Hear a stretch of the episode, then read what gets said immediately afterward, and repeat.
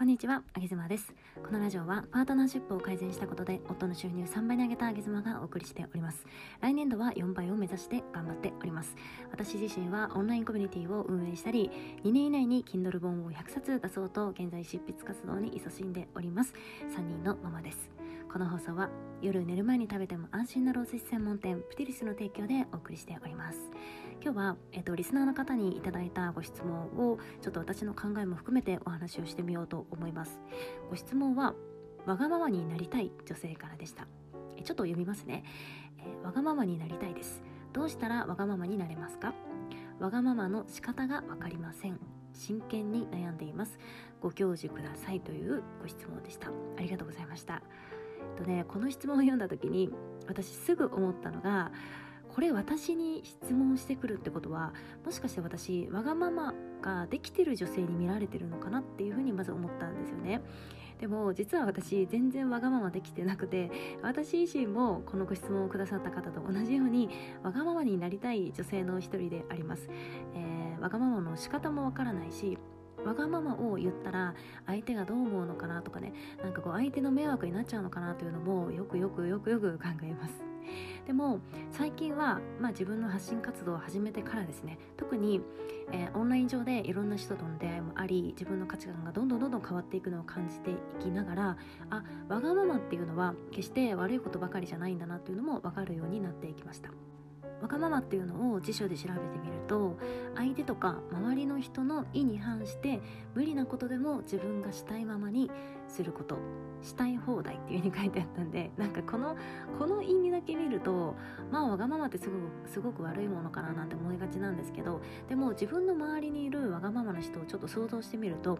確かにその人がしてることってわがままなんだけれどもでも私はそのその人に対して全然、うん、こう悪い気はしてないんですよねそれが私の中での多分理想のわがままをしている人なんだろうなというふうに今回思いましたね。でちなみに今私の価値観が徐々に徐々に、え、変わってきたっていう話をしたんですけど実際にわがままに少しずつなってきてわがままの仕方を少しずつだけど、えー、覚えてきてですね自分の中での変化はすっごく気持ちが楽になりました。わがままって、まあ、結局誰かに甘えられることができるとか誰かにこうちょっと寄りかかれるっていうことになるんですよね、えー、例えば、うん、私だったら子供がね小さい子供3人いるんですけれども、えー、3人のうちの例えば1人私が抱っこしていたとしてその時にもう一人の子が私のところに駆け寄ってきて自分も抱っこ抱っこって言ってもう一人抱っこしてるから二人抱っこできないんだけれどもでもなんかこう腕を 腕をよじ登ってでも無理やり自分の体をねこの腕の中に入れ込むみたいな感じでもうだからうん、力技ですよ。力技で抱っこさせるみたいなこと。これってすごくわがままじゃないですか。でも私からしたらそれってわがままだなっていうふうには見えなくて本当に可愛いなって思うしなんかその存在自体も、うん、愛おしいなって思ってしまうんですよね。だからこれが私にとっての理想理想のわがままなんだろうなというふうに思いました。で私がじゃあ今どんなことをして少しずつだけどわがままができてきているかっていうふうにね、えー、お話をさせていただくとえー、私は今やってるやり方は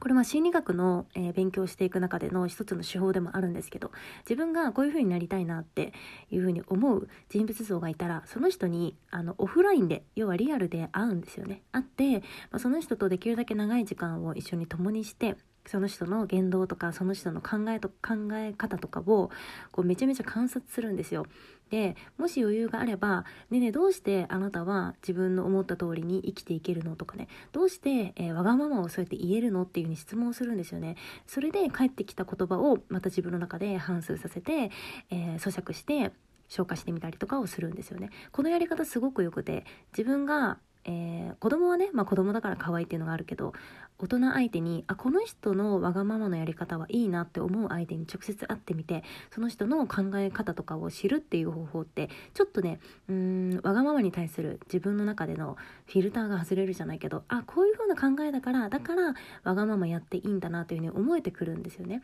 でもう一つ私がやってすごく効果があったというか良、うん、かったなと思ったのはえー、例えば大人相手なんですけどこの人にならちょっと自分わがまま言えるなっていう人が、えー、いるとするじゃないですかそれは例えば、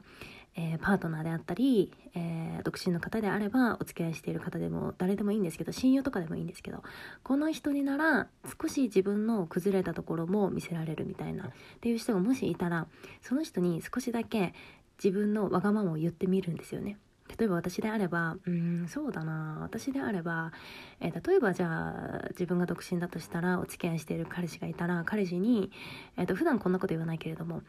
今今会いたいからっていうのを言ってみるとかね。で、えー、もし会えたらその彼氏さんに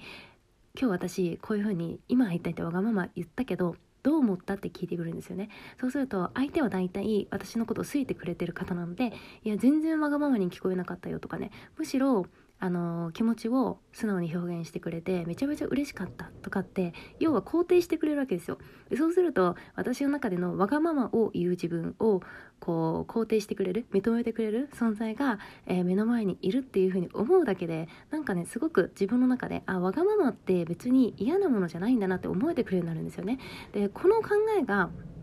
ちょっと自分の中で浸透しきってきたら徐々に徐々に他の方にもわがままを言えるように私はそういう風にだんだんだんだんですが変わっていきました。なのでもしよろしければこの方法をぜひとも試してみてください。特になんだろうなこう察しがいい方とかねしっかり者な方とか、えー、どうしても強く生きてきちゃった女性とかね、えー、なかなかわがまま言いづらいのかななんて思うんですけれども是非、えー、自分の愛する人とかにちょっとだけわがままを言ってみて、えー、感想を聞くっていうのもすごくすごくおすすめでございます。一緒に頑張りましょう。あげずまでした。